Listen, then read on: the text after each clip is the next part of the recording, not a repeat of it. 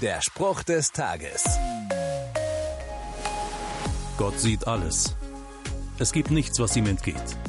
Er kennt die ganze Welt, das Universum und jeden einzelnen Menschen durch und durch. Er weiß, was war, was ist und was kommen wird, und niemand ist ihm unbekannt. Diese Tatsache klingt in manchen Ohren wie eine Drohung, und man kann Angst bekommen vor diesem allessehenden Gott. Das wäre sehr traurig. Denn eigentlich hat er etwas anderes im Sinn. Eine Frau namens Hagar gibt Gott in der Bibel den Titel El Roi. Das bedeutet, du bist ein Gott, der mich sieht.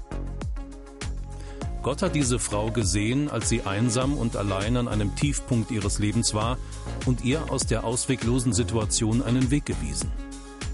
Er ist auch heute der Sehende, dem kein Elend entgeht und der retten will. Der Spruch des Tages steht in der Bibel. Bibellesen auf bibleserver.com.